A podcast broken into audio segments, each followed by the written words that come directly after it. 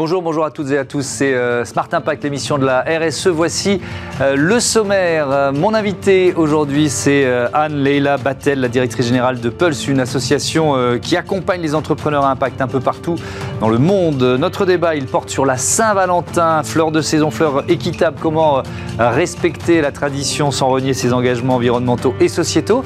Et puis dans Smart Ideas, vous découvrirez Give. C'est une start-up qui mise sur les dons d'objets et de nourriture entre particuliers. Voilà pour les titres, c'est parti pour 30 minutes de bonheur.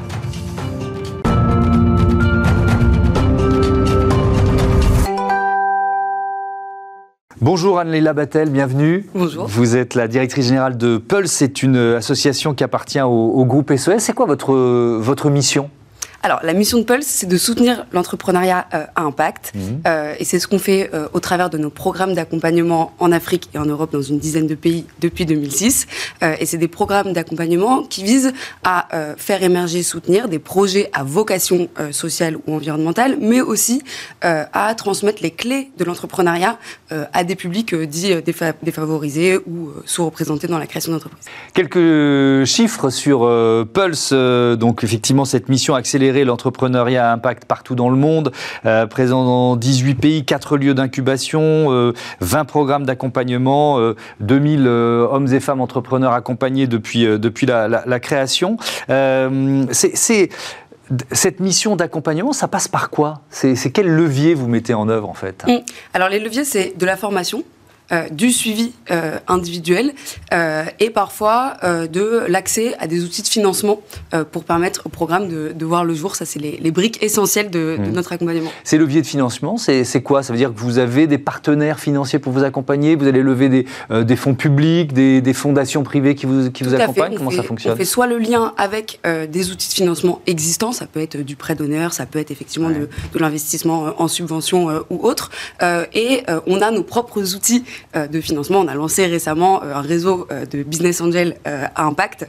Donc ça, c'est un, outil qu'on opère nous, nous en propre. Mmh. Est-ce que ce, mouvement des entrepreneurs à impact, vous le voyez grandir depuis, depuis quelques années? Tout à fait. On, on, le voit grandir, je dirais, depuis une dizaine d'années. Ces initiatives, elles, elles, sont pas nouvelles. Euh, maintenant, le, constat qu'on porte, et je crois que c'est le point de départ de, ce projet-là euh, euh, qu'on lance avec le, soutien de la fondation Google Power, c'est que l'écosystème de l'entrepreneuriat impact est insuffisamment accessible et il y a encore des enjeux d'inclusivité et une diversité qui est insuffisante, insatisfaisante, euh, avec par exemple euh, une, on a une surreprésentation de, euh, de personnes diplômées parmi les entrepreneurs. On a 70% des entrepreneurs aujourd'hui qui sont issus d'une grande école de commerce ou d'ingénieur, et à l'inverse, on a une sous-représentation des femmes avec uniquement 15% des startups qui ont été lancées par, par des femmes. Donc voilà, cette, cette sous-représentation-là, elle, est, elle est évidemment dommageable. Toutes les études le montrent, la diversité est, un, est un facteur clé d'innovation.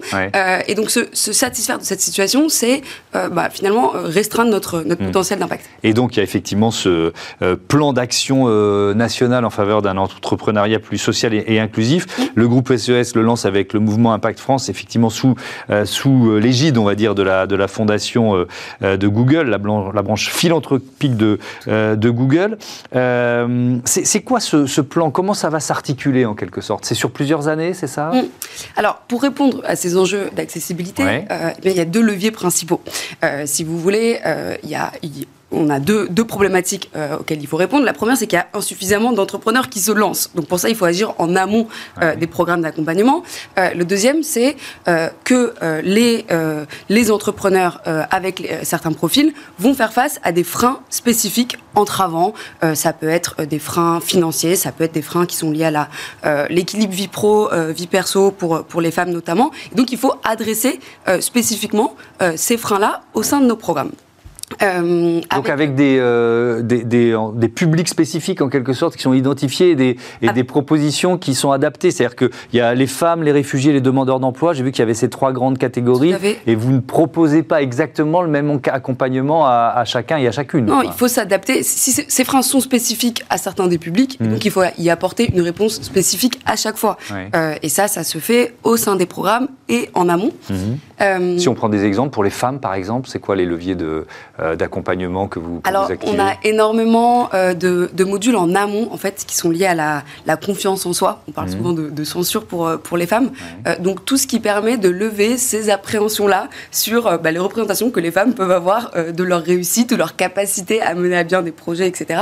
Donc, ça va beaucoup se faire en amont. Et puis, au sein des programmes, ça va être tout ce qui permet eh ben, de, de, se maintenir dans une activité, euh, bah, en dépit par exemple de sa, de sa vie pro, donc euh, mmh. l'accès à une crèche, etc., la mise en relation avec des, services de ce type-là, euh, qui sont essentiels pour, pour la poursuite des projets. Oui, on a, on a vu, on a, on a reçu notamment deux des fondatrices de Leia Capital, on a dit qu'il y avait un, machisme de, du financement, quoi, tout simplement, mmh. notamment des, des start-up et des start-up de la tech qui sont, quand il y a des femmes à leur tête, quoi. Ça, mmh ça semble totalement hallucinant qu'on en soit encore là, mais on en est encore là. Donc euh, ça, passe par là aussi, c'est-à-dire ça, ça veut aider à trouver du financement. Alors la représentation, mais si on est très concret, euh, dans, dans, le, de ce plan d'action, ça va être aider à trouver des financements Alors, pour les très concrètement, pour ce, pour ce plan d'action, euh, donc c'est un, plan d'action qui va se déployer en deux ans et en trois phases. Mmh. Euh, la première phase, c'est une phase de diagnostic et de, qui vise à faire dialoguer les parties prenantes. Donc les parties prenantes, c'est à la fois ceux qui connaissent ces publics, qui travaillent auprès d'eux au quotidien, et ceux qui accompagnent, comme nous, les incubateurs, qui accompagnent ces entrepreneurs et qui font face à ces enjeux d'accessibilité que je vous, que je vous mentionnais.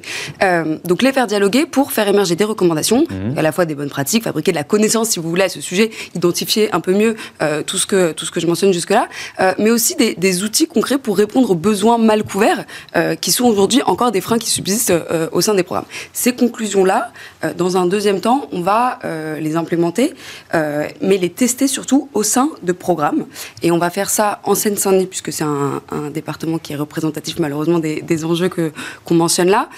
et l'objectif, ça sera bah, évidemment d'ajouter ces différents outils, euh, mais aussi euh, de créer de la coopération entre les acteurs, euh, les acteurs que je mentionnais justement, mhm. puisqu'on sait que c'est ce qui manque, ce qui manque cruellement. Donc ça c'est la deuxième phase. C'est la deuxième phase. La toute dernière, ça va être là une dissémination à l'échelle nationale qui va se faire aussi dans une logique logique territoriale, c'est-à-dire en accompagnant hmm. les acteurs locaux à eux-mêmes euh, se familiariser et, et, déployer ces, euh, ces outils, euh, mais aussi dans une logique, je dirais, open source, avec des événements de restitution, d'animation qui seront ouverts, ouverts au public pour que tout le monde s'en si, si, on prend des exemples d'entrepreneurs à impact que vous avez accompagnés ces, ces dernières années, qu'on soit un peu voilà, concret, qu'on imagine quel type d'entreprise, vous pouvez Alors, il y a un, un, exemple qu'on cite assez souvent, c'est Phoenix, hmm. qui lutte contre le le, gaspillage alimentaire qui a été accompagné euh, euh, dans notre incubateur euh, à Montreuil il y a quelques années et qui développe là, qui vient de, faire à nouveau, je crois, une nouvelle levée de fonds pour développer une application, mmh. puisque jusque-là, ils étaient dans, un, dans un, une, offre très B2B, donc des services proposés aux entreprises, et aujourd'hui, ils passent au grand public pour permettre aussi à tout le monde de faire du, gaspillage alimentaire. Donc voilà, ça, c'est une très, très un très bel exemple mmh. de, réussite. si, on prend, alors il y, y, a les femmes, il y a les réfugiés, par exemple, euh, l'accompagnement, là aussi, il, est beaucoup plus ciblé. Qu'est-ce que vous mettez en œuvre ou qu'est-ce que vous imaginez mettre en œuvre de différent dans, mm. dans, ce plan pour les réfugiés? Bah, Pour les réfugiés, par exemple, on, a déjà des, programmes dédiés aux réfugiés. Il y a tout un volet euh, d'accompagnement administratif. Il y a tout un tas de freins administratifs.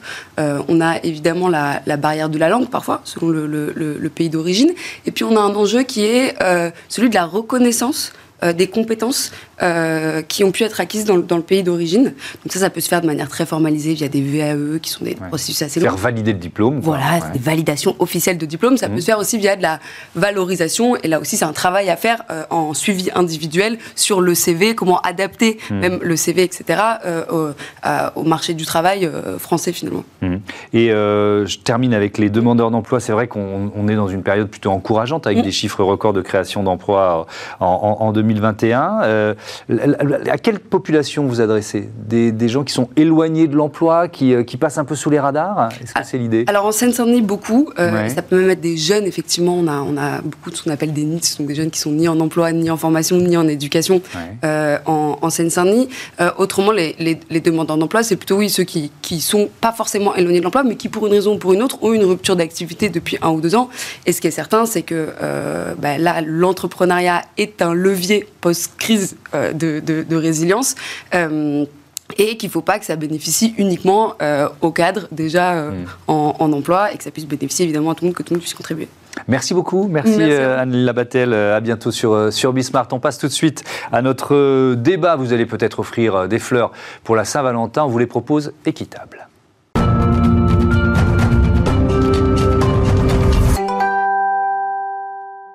Des fleurs, oui, mais des fleurs équitables. Voilà le thème de notre débat. Je vous présente mes invités. Valéria Rodriguez, bonjour. Bonjour. Bienvenue. Vous êtes responsable du pôle plaidoyer et mobilisation chez Max Avelar France. À vos côtés, Nicolas Bigot, bonjour. Bonjour. Le directeur général de Bigot Fleurs. Euh, votre métier, vous êtes venu avec euh, certaines de vos roses. Euh, vous êtes quoi producteur et importateur de fleurs, c'est ça? C'est ça, on est producteur. Alors on a la double casquette, on est mmh. producteur en France, dans la Sarthe, où on produit des tulipes notamment, mmh. et on produit des roses au Kenya depuis 20 euh, ans maintenant. Donc on est vraiment producteur, c'est notre ADN.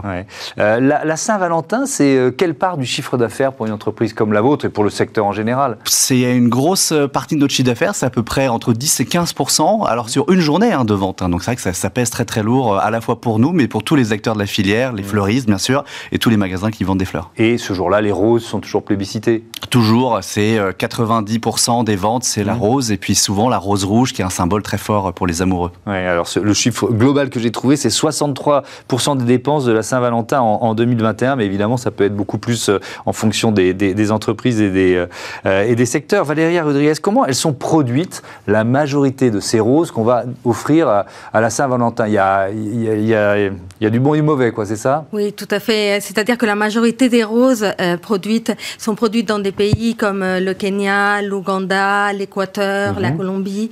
Euh, et donc, euh, ces roses-là sont produites donc dans des conditions de salaire, de conditions de travail, surtout pour les travailleurs et les travailleuses, parce que les travailleuses sont très majoritaires dans, dans cette filière-là, euh, qui ne sont pas du tout, euh, du tout équitables, avec mmh. des contrats ou pas de contrats, avec euh, pas de respect des droits du travail, avec pas de respect, par exemple, de, de, de suffisante protection par rapport aux produits chimiques. Et mmh. c'est une filière dans laquelle on utilise beaucoup d'intrants chimiques. C'est une filière dans laquelle on utilise beaucoup d'eau aussi très consommatrice d'eau, et, donc euh, et dans des conditions sociales qui bafouent tous les droits de mmh. ces, de, ces gens-là. Et, donc euh, vous êtes là pour labelliser des roses euh, équitables, donc c'est possible, selon quels critères? Alors, ben, c'est tout à fait possible et l'entreprise Bigot est là pour euh, nous le démontrer aussi, mais pas que. Mmh. Il, y a, beaucoup d'entreprises qui se sont engagées, pas suffisamment, bien évidemment. Mais euh, sous quelles conditions? Une condition de le respect, par exemple, du salaire le plus exigeant du secteur euh, légal dans le pays, mmh. déjà, parce qu'il y, y, y a, des plantations dans lesquelles on peut ne même pas respecter le salaire légal d'un pays, par exemple, qu'il y ait des contrats de travail, le plus souvent à durée indéterminée qu'il y ait une, un congé maternité, par exemple, pour les femmes, qu'il y ait du matériel de protection, qu'il y ait une réduction. Nous avons toute une liste de produits chimiques bannis euh, pour la certification que les, plantes, que les plantations ne peuvent pas utiliser. Donc, mmh. les plantations sont aussi obligées de mettre en place des, des mesures pour la réduction de l'utilisation de l'eau, pour le recyclage de l'eau, etc., pour réduire l'impact environnemental euh, de ces plantations. Euh, et il y a également une prime de développement qui est versée au comité de travail et, nous tenons énormément à que les travailleurs puissent s'organiser en comité, qu'ils puissent se syndiquer, ce qui n'est pas la norme, il faut le savoir dans ces pays. Mmh. Se syndiquer, ce n'est pas bien vu. Et donc qu'ils puissent lutter pour leur salaire et qu'avec cette prime de développement, qui du coup ne va pas au propriétaire de la plantation, elle va aux travailleurs. Et avec cette prime de développement, ils peuvent investir dans des projets collectifs, très souvent dans l'éducation des hmm. enfants, dans la santé, etc. Donc c'est vraiment un, engagement. Et j'imagine, Nicolas Bigot, un engagement euh, longue durée, parce que ce, label, vous êtes là aussi parce que euh, vous avez le label Max Havelaar. Euh, vous avez une exploitation qui représente quoi au, Kenya et quels efforts ça vous a demandé pour obtenir le, label? Le label, alors nous on est labellisé depuis 2008, donc ça fait 13 ans maintenant qu'on est labellisé labellisé, un peu plus 14 ans même labellisé Max Havelaar. Euh, on a une roseraie au Kenya qui fait à peu près 70 hectares, donc c'est 1000 salariés mmh. à peu près. Donc on sait que ça fait vivre à peu près 10 000 personnes hein, là-bas au Kenya. Euh, et c'est vrai que j'entendais tout euh, ce que ça demande d'être labellisé.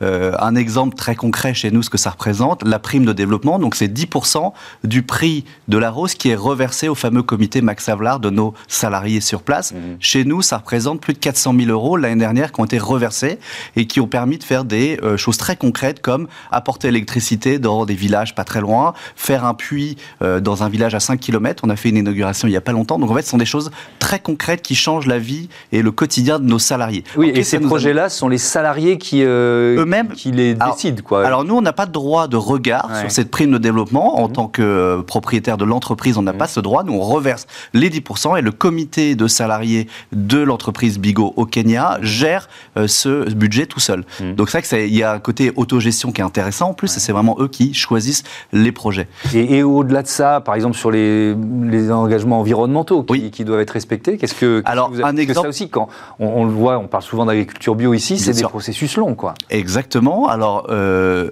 un des enjeux clés, c'est l'eau, hein, notamment au Kenya. Alors, faut savoir, au Kenya, on a, on a l'image un peu d'épinal euh, de euh, la savane où c'est très, euh, très, très sec. Il pleut beaucoup au Kenya. Hmm. Il pleut 800 mm d'eau par an. Donc, c'est comme en Bretagne, vous voyez. Donc, on a du mal à, se rendre compte.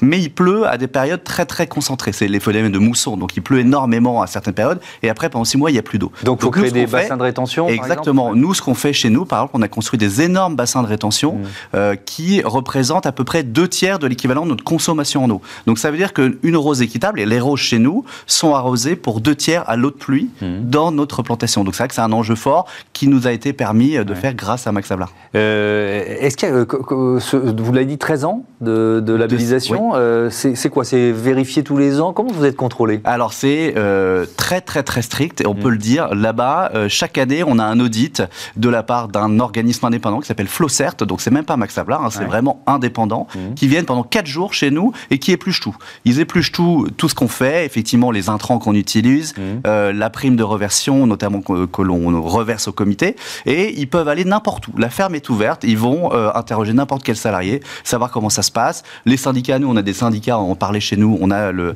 euh, des syndicats dans notre entreprise, donc ils peuvent aller n'importe où. C'est extrêmement sérieux, extrêmement strict, mmh. et c'est vrai que c'est bah, la gage de la fiabilité de, de, ce label. Hein. Évidemment, Valérie Rodriguez, ça veut dire qu'il y a des exploitations qui perdent ce label? oui, oui, ça peut, mais c'est-à-dire arrive souvent euh, ça peut arriver, ça peut arriver, ça peut arriver que des exploitations perdent. C'est, c'est, il faut, il faut pouvoir euh, jouer le, jeu, bien évidemment, et le mm. jour où, où ça serait pas comme ça, nous on perdrait notre crédibilité. Alors, une certification n'est pas une garantie à 100%. Il y a des choses qu'on peut ne pas voir, l'auditeur mm. peut peut-être, mais bien évidemment que c'est tous les ans on va voir les euh, tous les maillons des chaînes d'approvisionnement dans toutes les, filières dans lesquelles nous travaillons. Et donc, s'il y a des, des, des questions qui ne sont pas respecter, des, standards qui ne sont pas respectés. Ça dépend de la, de la gravité, mais ça peut aller jusqu'à la perte mhm. de la certification, bien évidemment. Euh, la fleur équitable, qu'est-ce que ça représente? C'est un marché qui progresse? C'est un marché qui progresse euh, en France, euh, mais c'est un marché qui, dans le monde, euh, représente à peu près un milliard de tiges. Alors, à côté du marché mondial, je pense que c'est... Pas beaucoup encore. C'est quoi C'est quelques pourcentages C'est moins de 5% Je pense qu'on doit être autour de 5%. Après, c'est très variable selon les pays. Il y a des mmh. pays qui sont beaucoup plus en avance. L'Allemagne, l'Angleterre sont très en avance mmh. et vendent beaucoup de roses équitables puisqu'il y a une vraie connaissance de la filière. Et donc, on sait que, quitte à importer des roses du Kenya, bah, autant les consommateurs font le choix de justement mm. choisir de l'équitable parce qu'ils savent derrière que c'est plus vertueux et que c'est, euh, d'un point de vue sociétal, c'est beaucoup plus fort pour l'impact pour les populations là-bas, clairement. Mais euh, en France, on est un peu à la traîne par rapport à l'Angleterre et l'Allemagne, pardon. Oui, on est, on est encore à la traîne, mais on est en croissance. Et ce qui est une bonne nouvelle, c'est que on trouve maintenant des roses équitables à peu près dans les, plus grandes enseignes de distribution. Euh, donc ça, c'est une, c'est une bonne nouvelle, surtout à la Saint-Valentin et à des dates mm. comme ça où la rose est très, est, est très prisée. Euh, on le trouve aussi dans des grands distributeurs de fleurs maintenant et on a de plus en plus d'engagement. Et je pense aussi que les consommateurs ont besoin de plus de transparence par rapport, euh, par rapport à ce qu'ils achètent. Mhm. Et, donc, euh, je pense que la fleur équitable a un avenir par rapport à ça. Alors, effectivement, je pense que la demande, elle est, elle est croissante. Mais moi, ma première réaction, ça a été de me dire, mais parce qu'on l'a, on l'a, on l'a souvent évoqué sur ce plateau, euh, euh, acheter des roses euh, en février, c'est absurde. Vous voyez ce que je veux dire? Donc c'est ces, ces roses qui viennent du Kenya, leur impact carbone, si on le compare à des roses produites en, en Europe, au hasard aux Pays-Bas, qu'est-ce qu'il faut mieux faire, quoi? Alors, je, je, je pense que Nicolas est mieux placé que moi pour le dire, mais il n'y a pas de roses en hiver en Europe. On ne produit pas de roses en hiver en Europe à part, à part si on les produit sous serre chauffée. Ce qui, en termes environnementaux, est, bien pire. Donc, pour vous donner une, idée, une rose euh, produite au Kenya est, émettrice de six fois moins de, de gaz à effet de serre qu'une rose produite en Europe sous serre chauffée. Même avec le transport Même avec le transport en avion. Hmm. D'accord? Donc, je, vous accorde que la question de euh, consommer des roses en hiver ou d'acheter des roses en hmm. hiver est peut-être pas la meilleure, euh, euh, la meilleure idée. Alors, on peut se dire, et on, sait qu'il y a de plus en plus de mouvements hmm. pour une consommation responsable, que autour de soi, que de saison, etc. Et c'est totalement louable et, et, respectable. Après, j'ai l'impression que c'est pas la majorité des, des, Français et des consommateurs qui font ça, et qu'à la Saint-Valentin, beaucoup de monde va rester euh, attaché à la rose. Et donc, dans ce cas-là, par contre, ce qui est important, et c'est ça, la distance est parfois trompeuse. Oui, mais c'est une idée reçue, et je pense que c'était important de le, dire. D'autant plus qu'à nous, on a produit des roses avant 2002 en France, donc on, est, on voit vraiment la différence. Effectivement, c'est six fois l'impact en carbone. Ça a été euh, démontré par une université qui s'appelle l'université de Cranfield, donc qui est complètement indépendante, qui montre que bah, le fait de au Kenya on chauffe pas, hein, on n'a pas besoin de lumière artificielle, alors qu'en ce moment, vous, vous, voyez les journées qu'on a, ah il n'y a pas de soleil. C'est la même chose en Hollande. Ils sont obligés d'utiliser des lumières artificielles et du gaz pour chauffer. Donc l'impact carbone est beaucoup plus fort. Mais après la question, c'est la saison. Mais c'est la saison au Kenya. C'est-à-dire qu'en ce moment, on mange des oranges et on mange des bananes parce que c'est la saison. C'est juste que produire des roses euh, en Europe, effectivement, c'est un non-sens. Si on veut reproduire dans une serre le climat mm. tropical où ça pousse. Mais sinon, au-delà de ça, euh, les fleurs de saison, ce principe de, privilégier les fleurs de saison, est-ce que vous, parce que c'est toujours les consommateurs qui, décident, euh, qui, votent avec leur carte bancaire, hein, c'est ce qu'on disait hier dans l'émission, est-ce que vous sentez un mouvement pour les fleurs de saison? On le sent après avec une logique de réalité qui est très forte. Qu'est-ce qu'on a en ce moment dans nos jardins? Enfin, je sais pas si vous avez un jardin. Pas grand-chose, non. Pas beaucoup de fleurs. On a peu de fleurs, ce qui est normal. Nous, on est producteurs aussi dans la Sarthe, donc on produit des tulipes en ce moment, mhm. grosso modo. Il y a des renoncules un petit peu dans le sud aussi, des anémones, mais finalement, il y a très peu de fleurs en ce moment. Mhm. Donc, si on est prêt à se dire, bah oui, on ne consomme pas de fleurs du tout en hiver, ou avec moins de variété euh, Très dans bien, les bouquets. Effectivement, mais de la même manière, je pense que c'est pas aussi euh, binaire que ça. Effectivement, euh, nous, on va manger des carottes, des poireaux et des patates en ce moment parce que c'est ce qu'on produit en France. Mm. Mais en même temps, on mange aussi des bananes parce qu'effectivement, aller dire aux producteurs de bananes qu'on va boycotter parce qu'on n'ira jamais produire des bananes en France en ce mm. moment, ça n'a aucun sens. La rose, c'est pareil. Produire une rose sous serre, effectivement, en hiver, ça n'a pas de sens. En revanche, acheter des roses équitables et qui sont produites en ce moment, ça fait vivre énormément de monde. Il faut savoir, au Kenya, c'est plus de 200 000 emplois directs. Euh, et c'est une des richesses des Kenya, c'est son agriculture, son climat. Et euh, il n'y a pas de raison que ces gens-là ne, puissent pas se développer avec leur force. Allez dire aux vignerons français, bah non, euh, vous n'allez pas exporter aux États-Unis parce que bah, là-bas, on ne produit pas. Merci beaucoup. C'est un bon argument. Merci à tous les deux d'être venus présenter votre engagement et bonne Saint-Valentin à toutes et à tous. Évidemment, on passe à Smart Ideas avec Give.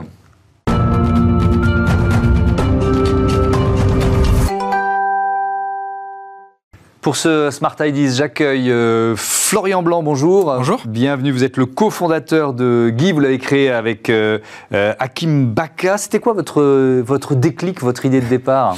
Alors le déclic, en fait, il a lieu en, 2015. alors à l'époque, moi j'habitais à Paris, mon associé aussi. En fait, pendant de nombreuses années, on, s'était un peu habitué à voir des objets, enfin des meubles, de l'électroménager à même la rue en très bon état. Mmh. Et en fait, on est passé devant pendant longtemps, avant effectivement effectivement d'avoir cette idée qui a, germé de se dire, bah, en fait, si c'est là, c'est qu'il y a un problème, c'est que les gens n'ont pas pu s'en débarrasser, n'ont pas pu en faire profiter quelqu'un.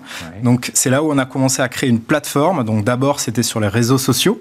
C'était un groupe euh, qui permettait de très facilement poster les objets dont on ne voulait plus et d'autres personnes intéressées pouvaient les récupérer. Donc c'était pas encore une entreprise à ce moment-là. C'était pas encore une entreprise. Donc ça, c'est en 2016 et c'est aussi là où on crée l'entreprise et, on, et, du coup, on a quand même lancé une application dédiée avec tout un tas de fonctions qui permettait de faciliter la chose en 2017. D'accord. Ça repose sur une communauté pour que ça fonctionne ah bah, ça repose complètement sur une communauté, c'est vrai. Et en fait, euh, alors c'est un peu galvaudé, mais j'ai envie de dire l'essayer, c'est l'adopter. c'est souvent les gens arrivent parce qu'ils ont besoin de pratique. Euh, on veut se débarrasser d'un canapé, on n'a pas envie de le transporter, etc. Et puis en fait, une fois qu'on a fait l'expérience du don, qui est quand même quelque chose de très positif, mmh. euh, vraiment on fait plaisir à quelqu'un, ben en fait généralement les gens on les fidélise et ils continuent à, poster des choses ou à récupérer des choses. Mmh. Comment ça marche? Votre, votre appli, comment ça, ça fonctionne? C'est tout simple? On fait une photo, on la poste? Comment ça, ça fonctionne? C'est justement, justement le principe et c'est mm. justement ce qui fait que, que ça fonctionne, c'est que c'est hyper simple et hyper rapide. C'est-à-dire on prend une photo, une petite description, c'est en ligne, c'est géolocalisé et les personnes autour de moi peuvent voir les annonces, me contactent. Généralement, euh, ça se passe dans, la journée. Hein, euh, dans, l'heure, j'ai plusieurs réponses. Je mm. choisis la personne euh, pour qui c'est le plus facile de venir récupérer et puis je donne mon objet. C'est hyper simple et hyper rapide. Mm. Il y a un modèle économique, c'est une entreprise. C'est quoi votre modèle économique? Alors, complètement. Enfin, l'idée, on est une société, et puis l'idée, c'est aussi de, de, pérenniser le projet, et puis de le développer, de le faire connaître à un maximum de personnes. Donc, il faut pour ça construire un modèle économique qui aujourd'hui repose sur trois piliers qui sont très complémentaires. Donc le premier, c'est un peu de publicité. Mmh. Voilà, pour maintenir une utilisation gratuite du service, on est obligé de passer par la publicité. Euh, on a aussi des offres d'abonnement pour ceux qui désirent avoir une utilisation plus poussée du service, et ça s'adresse plus aux personnes qui cherchent à récupérer. Donc on leur facilite un peu la vie. Voilà. Et puis le, dernier pilier du modèle, c'est en fait, euh, on s'adresse aujourd'hui aux entreprises, donc principalement aujourd'hui les, distributeurs et les e-commerçants qui ont des problématiques d'économie circulaire mmh. euh, et notamment par exemple gérer la, la, reprise des produits euh, usagés de leurs clients quand ils achètent neuf. Nous, on leur, on, leur fournit une solution au travers du don mmh. pour gérer cette problématique-là. Oui, j'ai vu que vous aviez un partenariat avec Cdiscount, par exemple en quoi il consiste et, euh, est-ce que c'est un accélérateur de, s'adosser à un géant comme Cdiscount bah, Complètement. On a travaillé dans le passé avec Cdiscount. On a mhm. également travaillé avec le, site euh, de vente de meubles made.com. Donc ça nous a permis vraiment de, développer la solution et de développer la proposition de service. Aujourd'hui, on la commercialise euh, à tous les distributeurs et à tous les e-commerçants. Mhm. Et le principe est très simple. Moi, j'achète quelque chose de, un, nouveau produit. On me propose dans mon parcours d'achat de en fait euh, une solution pour recycler l'ancien équipement. Puisque dans un cas sur deux, on remplace quelque chose d'existant. Et au travers du don, ben, on peut très facilement lui donner une seconde vie. Et en mm. fait, ça s'inscrit également dans, dans le cadre de la loi AGEC, qui a, impose une obligation de reprise aux distributeurs depuis mm. le 1er janvier de cette année. Est-ce qu'il y a un produit phare, un produit plus échangé que les autres? Alors les, les, principales catégories, en fait, tout ce qui se trouve dans notre maison mmh. se retrouve également sur Give, mais forcément les principales catégories, c'est les vêtements, les objets de la maison euh, et les objets de décoration, les objets liés à la petite enfance et à la puériculture, et également les meubles, l'électroménager, mmh. l'électronique, enfin voilà, tout ce qui est... Oui, donc c'est vaste. C'est extrêmement vaste, c'est tout ce, voilà, tout ce qui est amené à avoir une seconde vie, euh, voilà. Merci beaucoup d'être venu nous présenter euh, euh, Give. Bon vent euh, à votre application. Donner, voilà, c'est un beau geste, le don. Merci à toutes les équipes de Bismarck. Je vais citer Joséphine Dacoury à la programmation et à la production, assistée aujourd'hui de Maxime Lerba qui débarque sur la chaîne. Donc bienvenue à Maxime. Kelly Dellenbach à la réalisation, Héloïse Merlin au son. Salut à toutes et à tous. Merci encore de votre fidélité. On est bien sur Bismarck, la chaîne des audacieux et les audacieux. Salut